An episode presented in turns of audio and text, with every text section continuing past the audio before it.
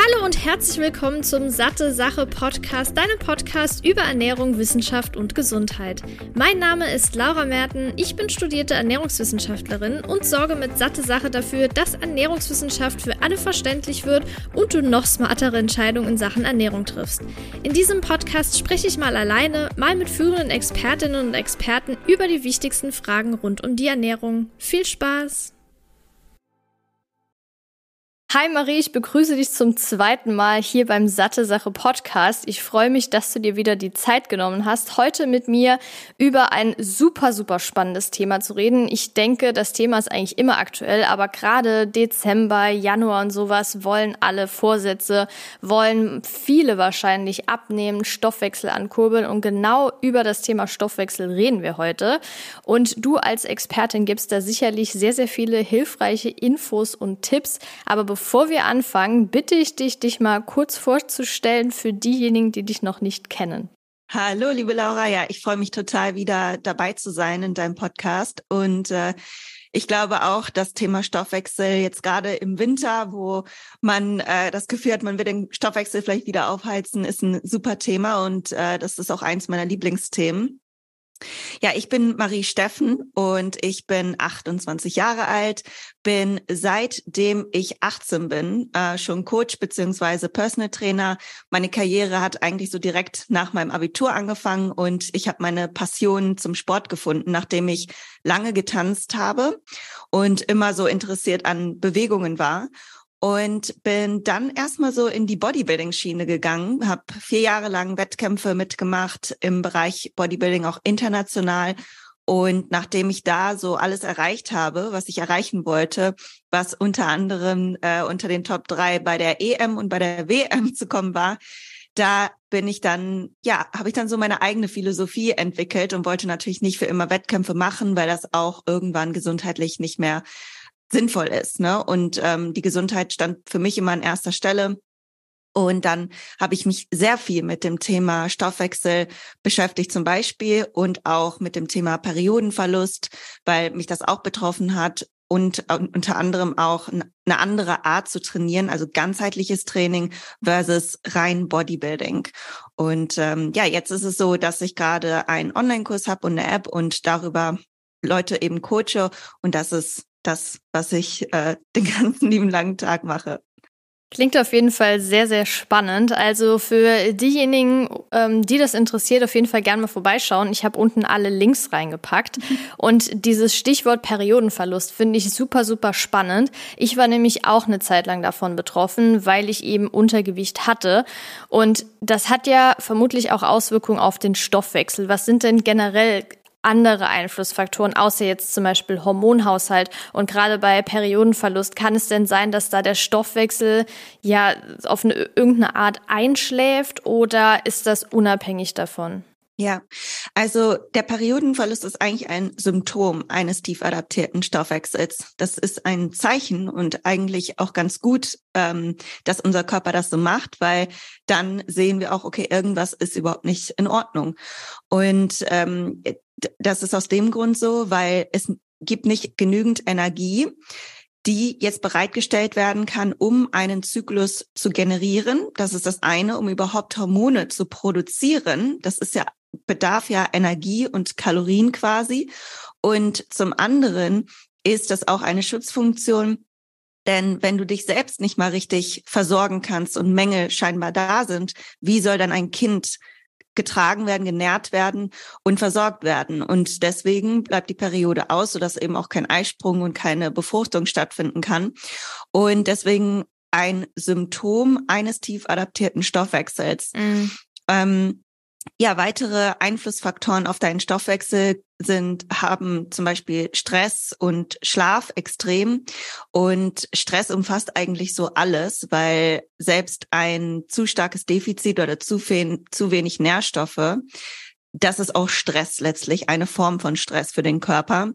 Und beruflicher Stress oder psychischer Stress in Beziehungen oder so, all das könnte auch zu einer Amenorrhoe, nennt man das ja auch, wie du weißt, mhm. ähm, zu einem Periodenverlust eben führen. Und äh, das beeinträchtigt alles auch den Stoffwechsel, genauso wie Stress auch eine Auswirkung auf deinen Darm haben kann. Und auch der Darm oder wenn eine Disbalance der Darmbakterien da ist, dann könnte das auch den Stoffwechsel wiederum beeinflussen, weil die Darmbakterien auch signifikant ähm, einen Einfluss darauf haben, inwiefern Nährstoffe überhaupt aufgenommen werden können im Körper. Und äh, man hat auch an übergewichtigen Personen gesehen, dass sie eine Disbalance der Darmbakterien haben. Also sie haben zu wenig von den guten und zu viel von den schlechten Darmbakterien. Und äh, da gibt es auf jeden Fall auch noch einen Zusammenhang. Hm, spannend. Ich kann mich gerade noch dran erinnern, das war ungefähr Mitte, Ende letzten Jahres bei mir. Da war ich wieder top motiviert, so richtig mit dem Sport anzufangen.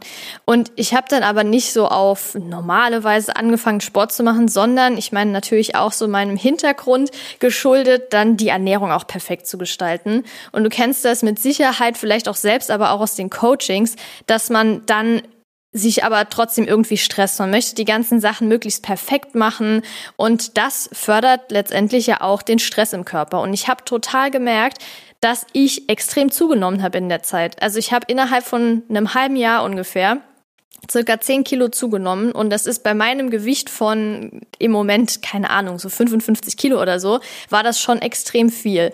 Und ich habe gemerkt, dass das weil ich, ich dachte mir, es macht ja eigentlich gar keinen Sinn. Ich habe die Kalorien gezählt, habe Sport gemacht, habe jetzt nicht sonderlich viel gegessen über meinen Bedarf hinaus und trotzdem so stark zugenommen. Und als ich dann wirklich mal geschnallt habe, ey Laura, du machst ja so dermaßen Stress damit, dass ich dann gedacht habe, okay, ich ernähre mich jetzt einfach intuitiv und dann habe ich auch wieder ein bisschen von dem Gewicht verloren auf eine gesunde Art und Weise. Und das ist vielleicht auch das, was du gerade gesagt hast, dass die Ernährung ja auch stressen kann, den Körper. Ja, absolut. Das durchaus. Und ähm, ich wollte eigentlich äh, darauf hinaus, was zeigt uns denn, dass ein Stoffwechsel tief adaptiert ist? Denn ich bekomme sehr viele Anfragen und sage, mein Stoffwechsel ist eingeschlafen, mein Stoffwechsel ist ruiniert mhm. und ähm, kannst du mir helfen, den wieder anzukurbeln? Jetzt müssen wir erstmal identifizieren, ist dein Stoffwechsel wirklich eingeschlafen oder isst du zu viel? Das gibt es ja auch. Das genau. war natürlich jetzt bei dir nicht der Fall, sondern ganz klar der Stress und diese ähm, Psychosomatik, die dadurch entstanden ist, dass du dir permanent Gedanken ums Essen gemacht hast, dass der Food-Fokus so hoch war und dass du alles perfekt machen wolltest. Mm. Aber es äh, gibt eben auch Menschen, die denken, sie haben einen tief adaptierten Stoffwechsel. Und wie kann man das herausfinden, indem man wirklich erstmal ehrlich zu sich selber ist, weil ich kann das natürlich so aus der Ferne auch dann nicht beantworten. Aber wenn man jetzt so, ich sage mal, unter 1400 Kalorien über eine lange Zeit isst und nichts passiert mehr. Also ich empfehle das gar keinem, so wenig zu essen, vor allem wenn man Sport macht, aber es gibt nun mal viele, die das machen aufgrund von verschiedenen Apps, die das dann vorschlagen.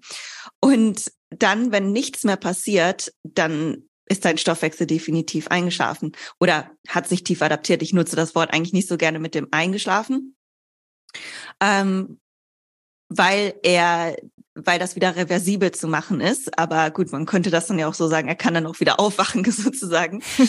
Und ja. ähm, also das ist ein Indiz, aber frage dich erstmal, esse ich wirklich so wenig? Esse ich ähm, vielleicht am Wochenende viel, viel mehr? Also das, was man da auch häufig, häufig erkennt bei den Kandidatinnen, die denken, sie haben einen tief adaptierten Stoffwechsel, dass da vielleicht eigentlich eine Binge-Eating-Problematik hintersteht. Und zwar ein Zyklus von extrem wenig Essen, so dass man denkt, man isst so wenig und es passiert nichts. Mhm. Aber am Wochenende oder an bestimmten Tagen ähm, vielleicht auch heimlich, wenn es wirklich Binge-Eating, Essstörung ist, dann ähm, passiert das meistens heimlich, dass man Unmengen viele Kalorien zu sich nimmt, sich dafür auch schämt und das aber im Schnitt ähm, einfach, wenn man das jetzt logisch betrachtet, einen Überschuss darstellt.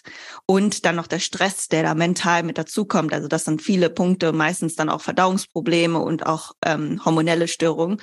Und Deswegen erstmal gucken, esse ich wirklich so wenig? Gibt es natürlich. Und es ist auch ein wirkliches Phänomen, diese Stoffwechseladaption.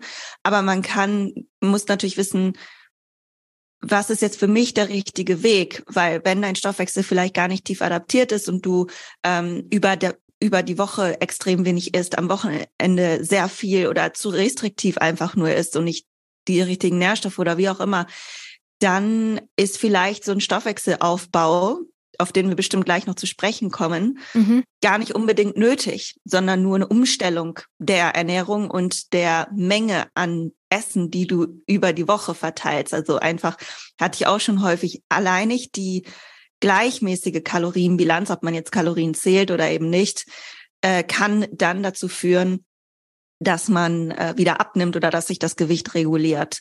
Äh, und da ist nicht immer unbedingt dieser Step Stoffwechselaufbau oder wie man das auch nennt, Reverse Diet nötig. Ja, also heißt das, wenn man jetzt beispielsweise, was ja manche Menschen machen, ist ja Intervallfasten, also das mache ich auch zum Beispiel sehr, sehr gerne, dass ich erst mittags was esse. Das ist aber was, das mache ich relativ oft in der Woche, das am Wochenende meistens nicht, aber gerade unter der Woche. Aber wenn man jetzt beispielsweise super lange bis abends nichts isst und dann ganz, ganz viel am Abend und am nächsten Tag vielleicht über den Tag verteilt. Und das ist einfach keine Konstanz drin. Kann das denn sein, dass das zum Beispiel verhindert, dass man abnimmt, obwohl man vielleicht jetzt nicht zu viel Kalorien, sondern sogar ein leichtes Defizit isst?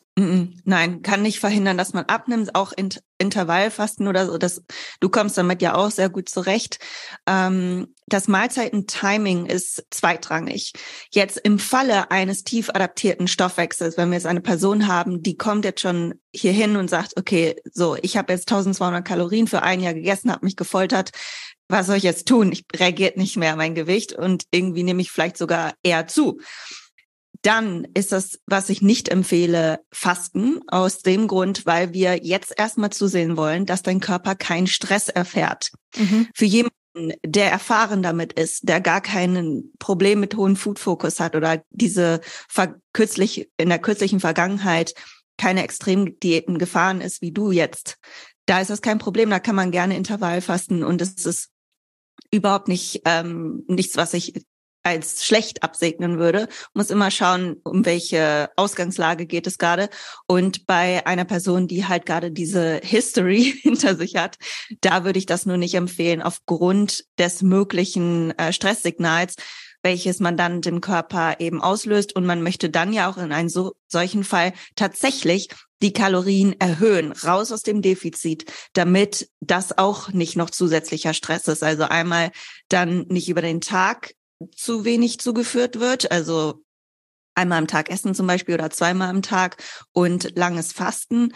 Ähm, dass man da drei bis vier Mahlzeiten am Tag ist. Man kann ruhig ein bisschen später anfangen zu essen, aber eben nicht extremes Fasten. Und ähm, dann zum anderen die gesamte Energiebilanz hochfährt. Das ist die, der einzige Weg, wie man da rauskommt. Und da hilft auch leider kein Ingwer und Zitronenwasser irgendwas, weil das halt immer noch irgendwie so, ja, das regt jetzt total meinen Stoffwechsel an. Ja, viel trinken ist auch ein Punkt, den wir berücksichtigen müssen, weil alle Stoffwechselprozesse irgendwie im, im Wasser entstehen oder ab, ähm, passieren. Aber äh, das führt jetzt nicht dazu, dass alle Hormone oder das Energie schneller verbrannt werden kann. Das ist einfach nicht so.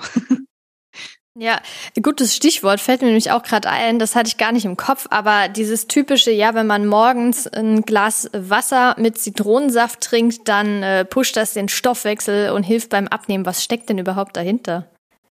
Das Einzige, was dahinter steckt, ist, ist eine gute Gewohnheit. Du hast schon mal ein bisschen Wasserintus.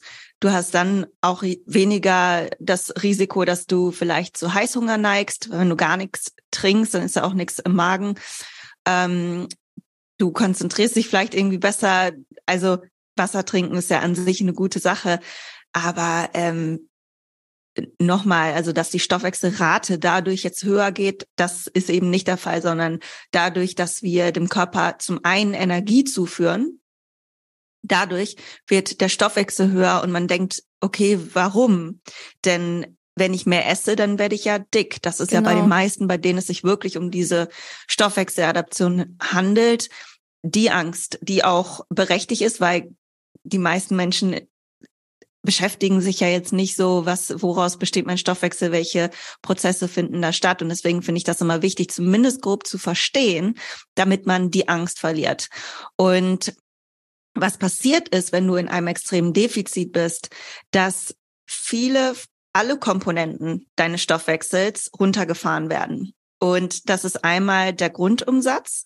Dann ist das die nahrungsinduzierte Thermogenese.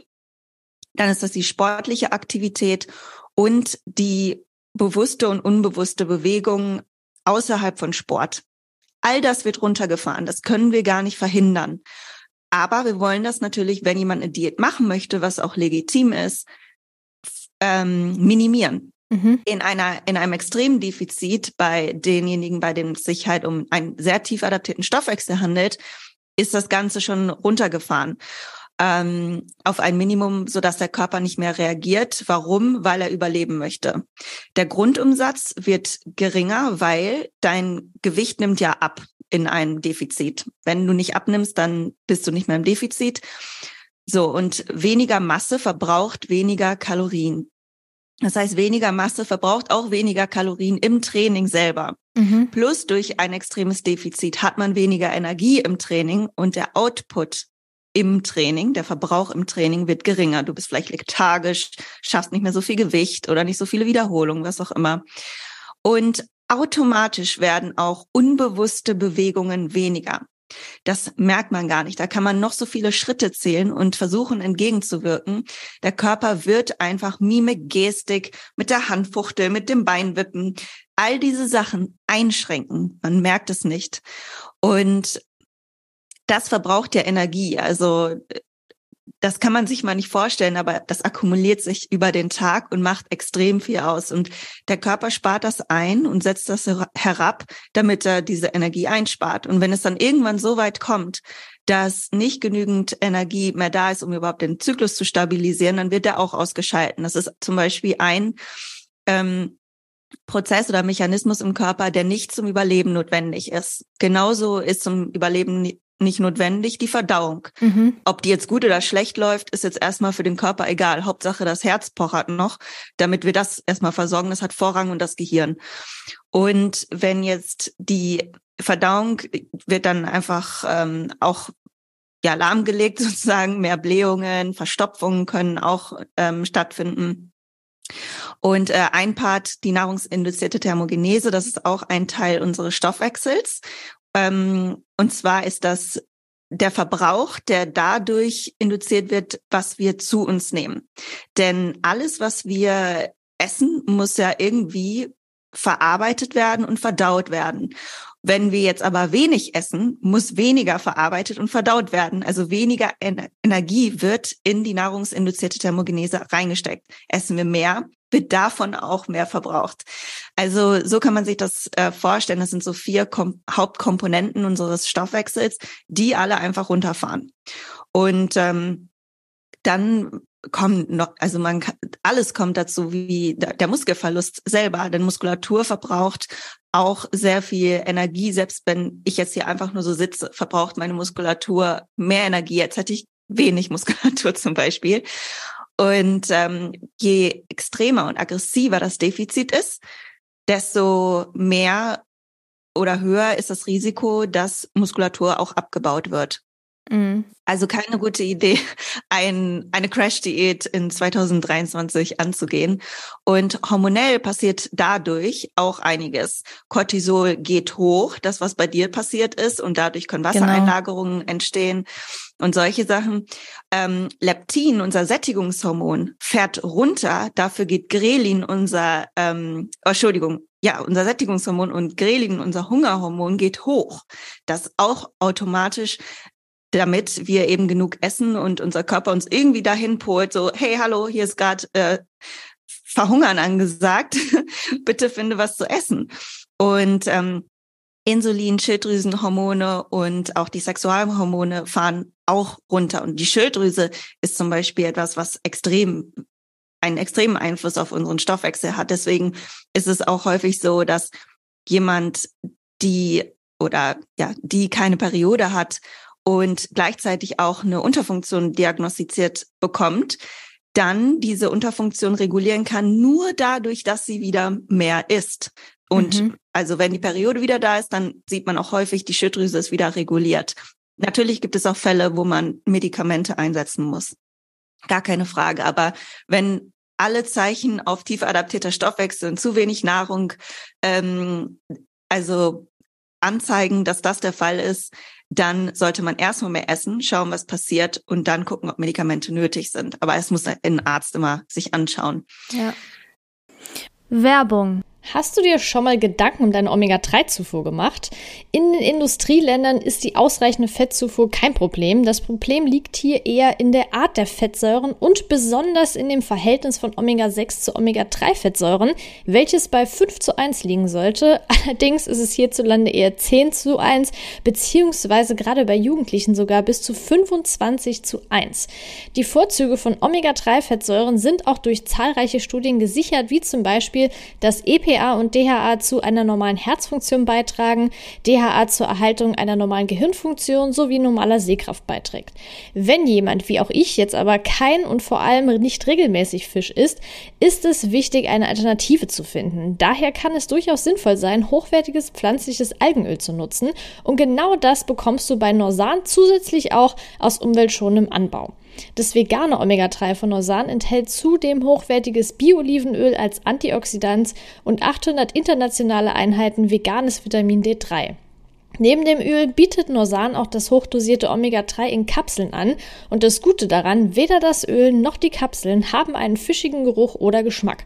Damit auch du dich jetzt vom Omega-3-Experten Norsan überzeugen kannst, konnte ich einen Rabattcode für dich ergattern. Mit dem Code SatteSache15, klein und zusammengeschrieben, bekommst du 15% Rabatt auf deine gesamten neuen Kundenbestellungen. Ganz einfach unter www.norsan.de per Mail oder Telefon einlösen und deinen eigenen Omega-3-Bedarf decken, sowie den deiner Liebsten. Werbung Ende. Und ja. wenn man jetzt wirklich eine lange Zeit immer ein sehr starkes Defizit hatte ähm, oder zum Beispiel sehr, sehr viel Sport gemacht hat und dadurch das Defizit kam, obwohl man vielleicht normal gegessen hat, hat man ja generell einen tief adaptierten Stoffwechsel, wie du gesagt hast. Aber man sollte jetzt ja wahrscheinlich nicht hingehen und plötzlich super viel mehr essen, nur um dieses Defizit wieder auszugleichen. Was würdest du denn empfehlen, wie man nach und nach das adaptieren kann, wieder, dass es in einem normalen Rahmen ist. Ja, also es kommt auch hier auf die Ausgangslage drauf an. Also ich tue mich mal schwer mit pauschalen Werten, deswegen habe ich auch einen smarten Algorithmus in meiner App entwickelt. Aber für jemand, der das erstmal so für sich angehen möchte, macht nichts falsch damit, in 90 bis 100 Kalorien Schritten zu arbeiten, wenn man die Kalorien tracken möchte. Ne, es gibt ja auch viele, die möchten das nicht. Und dann macht es Sinn, wenn man eine Ernährung hat, die sehr routinebasiert ist, also dass man halt immer ungefähr das gleiche Frühstück hat, Mittagessen und Abendessen und nur einzelne Komponenten austauscht. Das empfiehlt sich, wenn man die Kalorien nicht trackt. Mm, und dass man dann ein Riegel vielleicht mehr isst oder sagt, okay, ich esse zwei Esslöffel Haferflocken mehr oder irgendwie so, dass man das dann halt dadurch leicht erhöht. Und dann beobachtet man erstmal das Gewicht. Was passiert denn überhaupt? Und Laura, es ist so faszinierend, wie viele abgenommen haben und mehr gegessen haben. Abgenommen. Ja, krass, kann ich mir vorstellen. 2600 Kalorien teilweise, Frauen, die ja Sport machen, ne, aber nicht unbedingt mehr, weil gerade beim Periodenverlust ähm, sollte man dann auch nicht noch, noch mehr Sport machen. Und mhm. dann nehmen die ab. Und es ist so krass, wie man dann sieht, dass einfach ähm, der Stoffwechsel so tatsächlich so heruntergefahren wurde und es nicht mal gleich blieb, sondern abnimmt, das ist für mich immer noch das größte Phänomen und äh, wie, wie viel besser sie sich dann fühlen und dass sie sich selber auch wieder vertrauen können und nicht Angst haben, mehr zu essen. Das ist eigentlich so das Wichtigste. Und deswegen bin ich auch ein Fan davon, in diesen langsamen Schritten fortzufahren, weil diese Angst häufig da ist und dann kann man auch generieren, dass man möglichst wenig Fett zunimmt, damit der Stoffwechsel sich mit adaptieren kann, weil sonst geht kann das in so einen Jojo-Effekt übergehen, dass man dann äh, bei plus 1000 Kalorien sofort Tigererhöhung, dass man dann halt sehr viel Fett ansetzt und ähm, dann demotiviert ist deswegen, sich nicht gut fühlt und dann sich wieder ja das Ganze anzweifelt und dann wieder ein alte Muster verfällt. Das ist so der Hauptgrund. Aber was ganz wichtig ist, wenn man jetzt, ich sage jetzt 90 bis 100 Kalorien und jetzt startet jemand und denkt sich, oh Gott, ich habe aber extrem viel Hunger. Mhm. So, ich brauche irgendwie mehr, aber das kann passieren, gerade wenn man den Stoffwechsel, also wenn er dann gut reagiert, ist ein gutes Zeichen, dass du Hunger hast. Manche denken, oh Gott, toll, ich hatte vorher weniger Hunger. Na klar, hattest du weniger Hunger, weil der Körper auch Adrenalin ausschüttet und sich daran gewöhnt hat. Und Jetzt, wenn er mehr bekommt, dann kann er auch mehr ausgeben. Das heißt, du verbrauchst schon mehr und der Körper verlangt nach mehr, damit er wieder mehr verbrauchen kann. Also es ist ein gutes Zeichen. Und dann macht es auch Sinn, mal ein höher, also mehr zu erhöhen, wie 150 meinetwegen an Kalorien oder 200 Kalorien. Ne? Das jetzt nicht zu ähm, narrow-minded, wollte ich gerade sagen, sehen, also nicht zu engstirnig sehen, wenn ich jetzt solche Zahlen nenne. Das ist ganz wichtig, dass man auch sein Hungergefühl mit einbezieht. Mhm. Und in welchem Zeitraum sollte man das jetzt steigern, wenn man jetzt beispielsweise 500 Kalorien mehr essen sollte?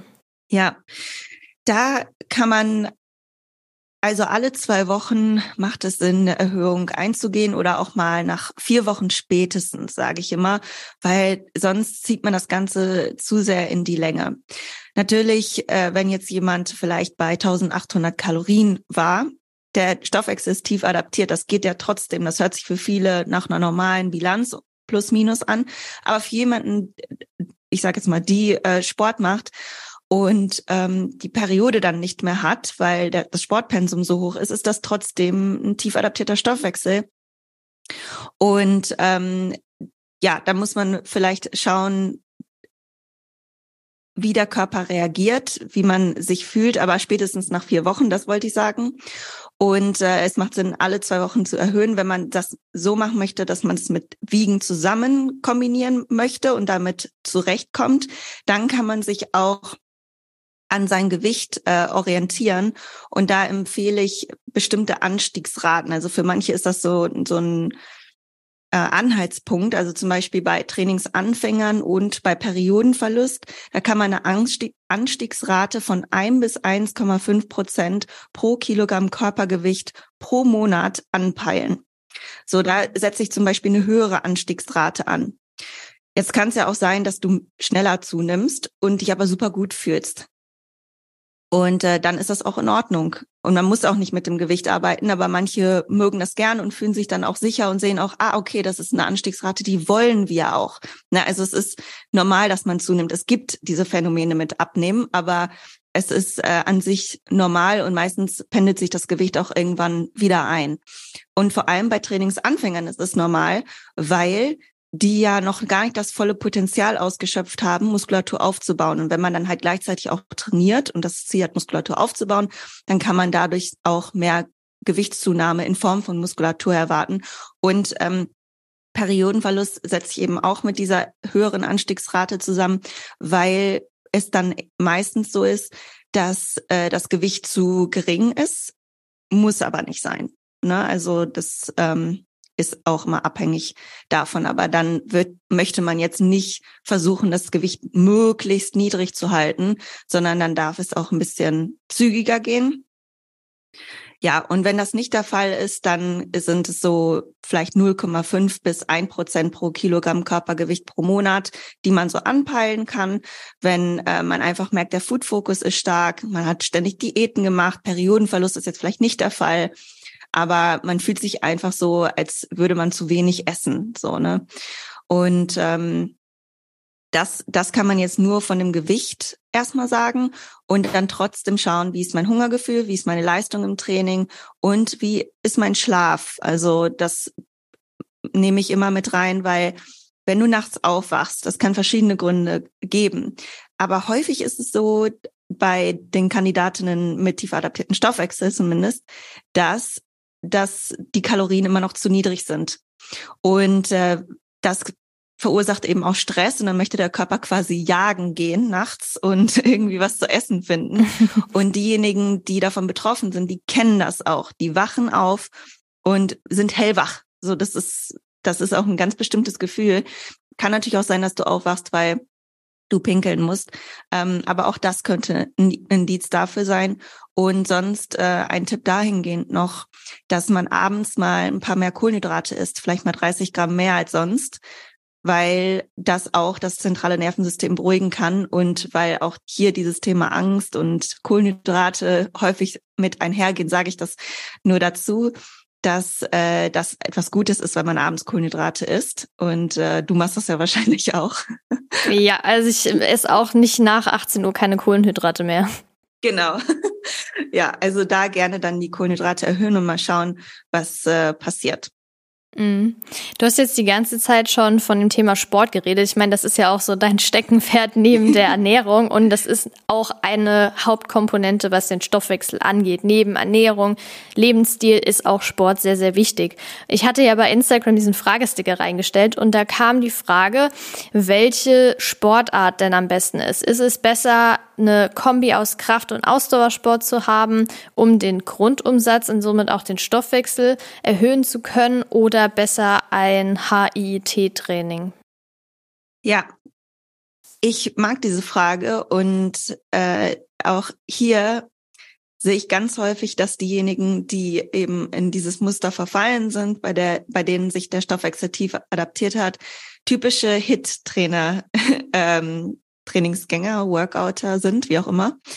Und HIT ist auch immer, man muss das auch definieren. Ne? Es geht um eigentlich eine äh, Herzfrequenz, die man da erreicht. Und äh, nicht jedes Hit-Workout im Internet ist auch ein Hit-Workout.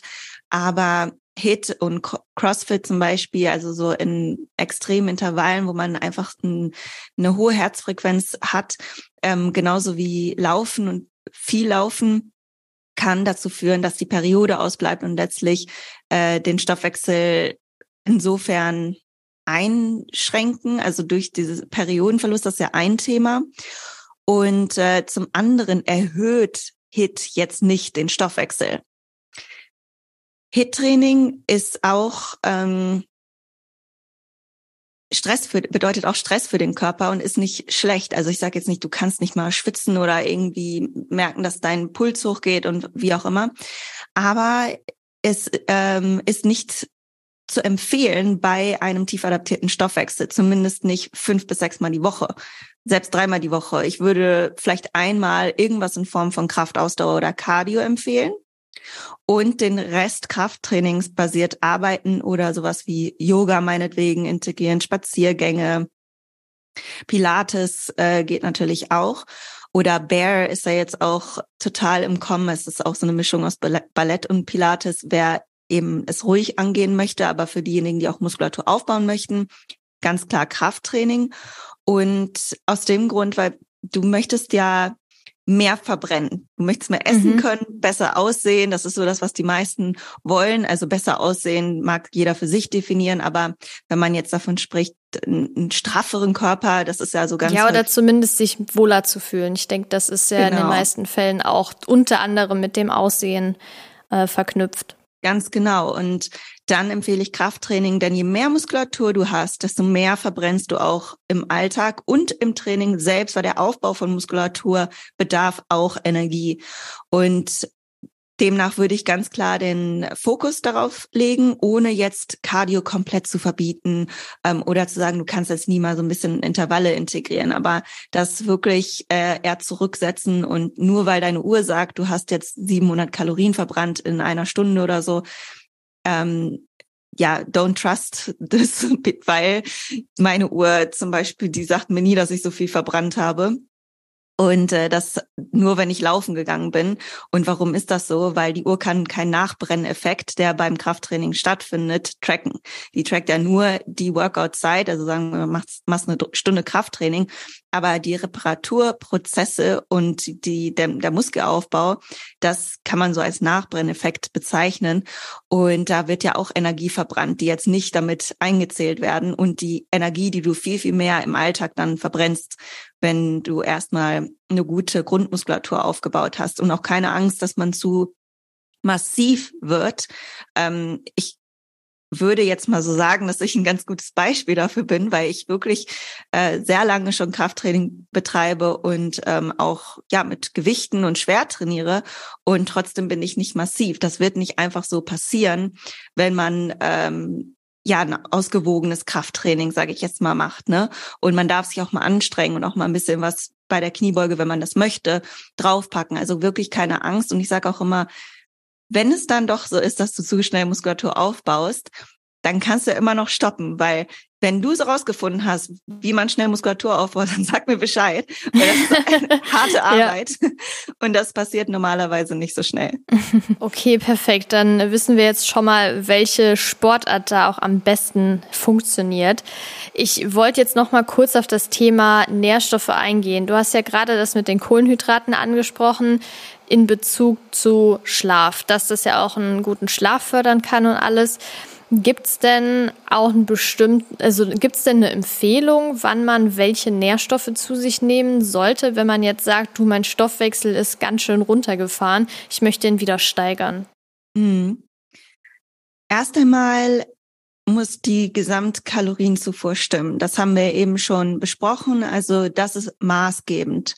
Und die Proteine, Kohlenhydrate und Fette sind dann zweitrangig. Trotzdem würde ich mir dann, wenn man dann schaut, okay, was, was sollte ich noch so angucken und fokussieren, dass man auf seinen Proteinbedarf kommt und dass man mindestens 1,6 äh, Gramm pro Kilogramm Körpergewicht zu sich nimmt und das möglichst gleich über den Tag verteilt, also vielleicht auf drei Mahlzeiten irgendwie verteilt. Ne? Also man muss das nicht so alle drei Stunden genau essen aber ungefähr über den Tag und nicht in einer Mahlzeit, damit man auch den besten Effekt vom Muskelaufbau erwarten kann, weil man halt das gar nicht alles so in einer Mahlzeit verwerten kann. Den Fehler habe ich damals zum Beispiel gemacht, um einfach mal auch zu sagen, ich habe auch viele Dinge falsch gemacht damals und äh, habe irgendwie ähm, ich, sorry, du bist ja äh, vegan unterwegs, aber ich habe dann zwei Hühnchenbrustfilets, äh, drei Eier und ein Magerquark in einer ähm, Mahlzeit gegessen, weil ich dachte, oh Mist, ich habe ja noch gar kein Protein. Heute muss ich ja, wenn ich Muskulatur aufbauen will. Hat gar keinen Sinn und Zweck, weil mein Körper kann davon Drittel irgendwie verarbeiten und für Muskelaufbau investieren. Deswegen ist das wichtig. Und wie man dann die, die äh, Kohlenhydrate und Fette aufteilt, das ist weniger wichtig. Jetzt bei dem Thema Periodenverlust wiederum empfiehlt es sich, mindestens ein Gramm pro äh, Kilogramm an Fett zu sich zu nehmen damit man, äh, weil das wichtig ist für die Hormonreproduktion. Also dass das Fett auf keinen Fall zu kurz kommt. Aber ansonsten würde ich da nicht zu sehr eine Wissenschaft draus machen, wie viel man jetzt an Protein und Kohlenhydrate zu sich nimmt weil äh, es wirklich kaum eine Rolle spielt. Und da würde ich eher danach gehen, was, was schmeckt mir gut? Bin ich jemand, der gerne äh, Lachs oder fetthaltige Lebensmittel zum Beispiel isst, ist das etwas, was ich, äh, wonach ich mich sehne, dann ist das, finde ich, wichtiger, als dass man jetzt eine ganz genaue Zahl an Kohlenhydraten und Fetten zu sich nimmt. Also Protein, das können wir schon als höhere Priorität sehen und die Aufteilung Kohlenhydrate und Fette weniger wichtig. Okay, und die Frequenz, du hast eben schon gesagt, Intervallfasten würdest du gegebenenfalls nicht direkt so empfehlen, je nach Ausgangslage, wenn man jetzt super, super wenig gegessen hat. Aber wenn man jetzt ein leicht runterregulierten Stoffwechsel hat, weil man beispielsweise eine Diät gemacht hat, weil man einen sehr inaktiven Lebensstil hat, weil man generell zu wenig gegessen hat über einen langen Zeitraum. Ist es da denn wichtig, regelmäßig zu essen oder würdest du sagen, der Stoffwechsel kann sogar runterfahren, wenn man jetzt wirklich nur einmal am Tag isst und dann am nächsten Tag mehrmals, also keine Regelmäßigkeit quasi drin hat? Der Stoffwechsel kann sich bei einer solchen Person sicherlich auch höher regulieren, wenn man sagt, einmal mache ich Fasten, einmal mache ich fünf Mahlzeiten, einmal mache ich zwei Mahlzeiten. Meinst du höher oder tiefer ähm, regulieren? Ähm, höher, also wenn die Kalorienbilanz, äh, die totale Kalorienbilanz dadurch erhöht wird, aber man sie halt in einer unterschiedlichen Aufteilung der Mahlzeiten ist. Also selbst wenn man fastet, aber wenn man die Kalorien erhöht, was eben maßgebend ist, um den Stoffwechsel zu erhöhen, dann ähm, wird das sicherlich auch klappen. Jetzt bei jemanden, der sowieso schon vielleicht gar nicht so starke Beeinträchtigungen hat, aber optimieren möchte und gucken möchte, was, was geht mit meinem Stoffwechsel, würde ich trotzdem die Route fahren, regelmäßig zu essen und gucken, wie reagiert der Körper denn darauf. Und wenn man dann merkt, mir tut es einfach gut, vielleicht mal am Wochenende oder an bestimmten Tagen äh, das Intervallfasten durchzuführen, dass man halt erst um zwölf frühstückt oder so, dann denke ich, ist das in Ordnung. Aber ähm, auch da muss man mal schauen, worin definiert sich jetzt dein leicht adaptierter Stoffwechsel. Das muss man identifizieren. Und je nachdem, wo das wirkliche Problem liegt, ähm, würde ich das dann daran anknüpfen oder vielleicht ist es ja auch, weil du sehr viel Stress hast, weil dich viel beschäftigt, weil Schlafmangel ähm, da ist oder so. Und äh, dann ist das Intervallfasten jetzt vielleicht gar nicht so das gravierende Problem, aber andere Faktoren. Also man muss mal schauen, wo setzt man an. Aber das Optimum sehe ich, wenn man den Stoffwechsel einmal so wirklich ähm, beruhigen will und zeigen will, es ist genug da, dass man das Fasten mal eine Zeit lang lässt. Und dann, wenn sich das alles stabilisiert hat, man happy mit einem ist, dann ist der auch weniger sensibel, genauso wie die Periode dann zum Beispiel mhm. weniger sensibel ist für mal mehr Stress oder mal eine Nacht schlecht geschlafen, mal krank gewesen. Das kann auch sein, dass am Anfang, wenn man die Periode wieder hat, man ist einmal krank, dann setzt der Zyklus wieder auf. Also das dann einfach noch so sehr kleine Sachen, die eine andere Frau gar nicht beeinflussen, bei einem selber dann so sind, weil man diese Vergangenheit eben hatte oder weil es noch nicht so lange her ist. Ja, total. Wie siehst du das denn beim Thema Abnehmen? Gerade auch in deinen Coachings hast du da bestimmt auch oft mit zu tun. Was sind denn so die häufigsten Gründe, warum man nicht abnimmt? Weil der, einzige Grund, warum man nicht abnimmt, das kann ich eigentlich so schon sagen, ist, dass man keine umsetzbare Methode für sich gefunden hat. Keine Methode, die auf Dauer umsetzbar ist es gibt ganz viele verschiedene Diäten. Du kannst eine Kohlsuppendiät machen, du kannst eine Eierdiät, keine Ahnung, wie sie sich alle nennen.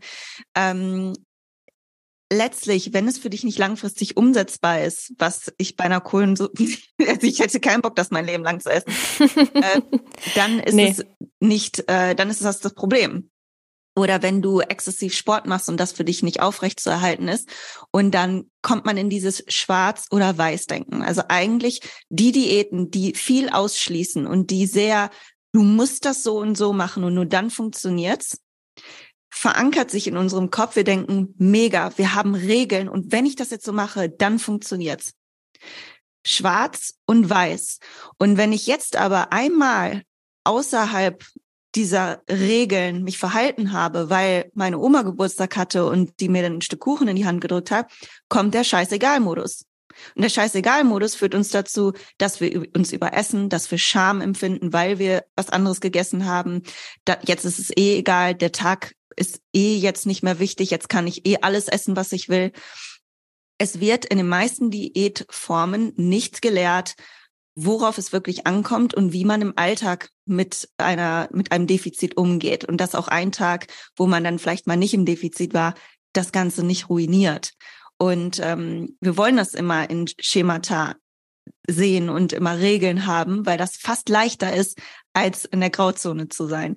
Aber das sehe ich als größtes Problem. Also ich kann nur sagen, bitte kein, nicht restriktiv verhalten im Sinne von, äh, ich darf jetzt hier keine Schokolade und jetzt 2023 kein Zucker mehr. Ich finde, das ist Quatsch. Also es ist eine ganz nette Challenge, aber letztlich wird es dazu führen, dass du danach wieder Zucker isst und wahrscheinlich wieder in alte Gewohnheiten verfällst. Aber das, was wirklich Sinn macht, aus meinen Augen, damit umgehen zu können, drei Stücke Schokolade zu essen, anstelle die ganze Tafel essen zu müssen oder so. Ne? Und auch das geht natürlich mal aber dass man äh, einen guten Umgang mit dem Essen hat und dass man auch vor allem Bewusstsein dafür ähm, hat und kein äh, schlechtes Gewissen durch Essen erzeugt, weil all das erzeugt Druck und dazu, dass man halt eine bestimmte Ernährungsform nicht durchhalten kann. Ja, total. Also bin ich echt bei dir. Ich bin größte Verfechterin von der 80-20-Regel in der Ernährung. Also 80 Prozent gesund, ausgewogen, 20 Prozent können auch Guilty Pleasures sein, weil ich denke, das ist so eine Methode, die für wahrscheinlich alle Menschen langfristig durchführbar ist, ohne sich jetzt krass zu kasteien, irgendwelche Verbote aufzuerlegen. Und das ist einfach was Sinnvolles. Ich kenne das. Ich hatte früher extrem ich wollte nur Clean Eating, das ist ja auch so ein typischer Begriff, ne? Perfekte Ernährung, gar keinen Zucker, gar keine Snacks oder sonst irgendwas. Und ja. danach hatte ich einen richtig harten Crash. So, das, das ging sogar zwei Jahre ungefähr, aber danach war mein Crash so übel, dass ich ein Jahr lang wirklich nur Scheiße gegessen habe ja. und mein Körper damit gar nichts Gutes getan hat. Aber wenn wir jetzt auf dieses Normale gehen, also normale Guilty Pleasures und wir gehen ja jetzt gerade auf die Weihnachtszeit zu, bist du wahrscheinlich auch der Meinung, dass man das genießen soll, wenn man denn jetzt Weihnachten feiert, wenn man Weihnachten mag und mit der Familie, mit Freunden und sowas zusammenkommt, dass man sich jetzt nicht in diesen Tagen Gedanken machen soll, uh, ich esse jetzt vielleicht 500, 600 Kalorien mehr am Tag, sondern dass man diese soziale Komponente auch nicht vernachlässigen sollte. Ja, absolut. Ich ähm, habe für Weihnachten eine Challenge geplant. Also vielleicht haben ja auch deine Hörerin Lust, ähm, da mitzumachen. Dass man kann das auch so ganz äh, flexibel halten dass man nämlich äh, mindful ist, also achtsam ist. Das ist das Einzige, was ich mir vornehmen würde für Weihnachten. Und mhm. gar nicht so, und, oder, also entweder ist es ja ja, was, man fühlt sich schlecht und man versucht irgendwie noch ähm, gesund zu essen und man erlaubt sich gar nichts. Oder, okay, jetzt kann ich noch, weil dann klopft der Januar an der Tür und dann möchte ich auf jeden Fall meine gesunden Gewohnheiten umsetzen. Genau. Und deswegen ist jetzt noch mal, jetzt kann ich noch mal alles essen. Das finde ich schlimmste Gedanken, weil dann gehst du immer wieder in diesen Kreislauf. Du kannst immer alles essen. Und glaub mir, also klar, wenn du jeden Tag nur Cookies und nur Schokolade und sowas isst, natürlich nimmst du dann zu, keine Frage. Aber das will gar keine, glaub mir, das willst du gar nicht, wenn du es dir erlaubst. Also jetzt nicht du, weil du machst es ja aber an die Hörerin. und ähm, diese Erlaubnis, die lässt automatisch die Cravings und das Verlangen danach sinken wenn man sich das, ähm, ne, das hast du auch so mit dem intuitiven Essen für dich gefunden. Total. Und, ähm, ja, die Mindful Eating Challenge einfach nur so, äh, ob man das jetzt für sich oder mit meiner Challenge mitmachen möchte. Ich habe Audios aufgenommen, Meditation, drei Stück, und da einfach ein bisschen anregende Fragen oder reflektierende Fragen gestellt, so wie fühlst du dich eigentlich gerade? Warum isst du gerade? So ist das jetzt aus dem Stressempfinden heraus oder so? Und ähm, eine Audiodatei ist jetzt auch nicht lang, ne, fünf Minuten maximal, heißt Perfektion sehen. Und äh, dass man sieht, ah, ich wollte jetzt hier gerade wieder alles perfekt machen. Und äh, wohin führt mich dieser Perfektionismus? Was ist eigentlich, wenn ich jetzt mal 80 Prozent gut mache? Mhm. So, was bringt mir das, was eröffnet mir das im Leben, wenn ich 80 Prozent gebe statt 100 Prozent? Und ich bin auch eine Kandidatin, die immer gesagt hat, damals, ähm, ich bin Perfektionistin, ich muss alles perfekt machen. Und viele schmücken sich damit. Und das ist halt häufig ein Thema in der Ernährung, deswegen sage ich es. Aber eigentlich ist Perfektionismus gar nichts Gutes, weil es bringt dich, ob jetzt in der Ernährung und sportliche Ziele oder auch im Beruf, gar nicht weiter, weil du wirst perfekt eh nicht erreichen. Und ähm, das finde ich irgendwie, ich selber finde das immer interessant, sich da zu reflektieren und zu gucken, ja, warum mache ich das jetzt eigentlich so? Ja, total. Ich glaube, das war jetzt auch wirklich der perfekte Abschluss zu dieser Episode. Marie, vielen, vielen Dank, dass du diese ganzen Infos mit meinen Hörerinnen, meinen Hörern und mir geteilt hast. Es war super, super spannend. Ich glaube, das Thema ist immer wieder aktuell. Und wenn man jetzt Lust hat, da in deinem Coaching mitzulanden, dann verlinke ich auf jeden Fall unten nochmal die App und die Programme und alles, was du so Tolles gemacht hast. Da findet man sicherlich auch was für sich und auch natürlich diese äh, kleinen Meditationen, die man vielleicht für das achtsame Essen jetzt gerade in den nächsten Tagen, wenn man vielleicht mal ein bisschen zur Ruhe kommen kann, auch entdecken kann. Und ich denke, das ist sowieso ein sehr guter Punkt, dass man bewusster ist, dass man achtsamer ist, weil dadurch allein gelangt man ja schon in den Modus, dass man sich mehr liebt, nicht nur im Sinne von Body Positivity, sondern auch im Sinne von Ernährung und wie es einem dadurch geht, weil die macht ja einen riesen, riesen Teil unseres Wohlbefindens aus. Und von daher ist das auf jeden Fall ein sehr, sehr guter Ansatz. Ja, Marie, ich äh, schicke dir liebe Grüße nach Hamburg, bist du, glaube ich, gerade im genau. Moment. Genau. äh, Wünsche dir noch ein schönes Wochenende und freue mich weiterhin auch noch von dir zu hören und zu lesen. Danke dir vielmals, Laura, und danke, dass ich hier wieder Gast sein durfte und dass du einfach nur Gutes in die Welt äh, ja rausgibst und andere inspirierst. Danke dir. Bis dann. Ciao. Ciao.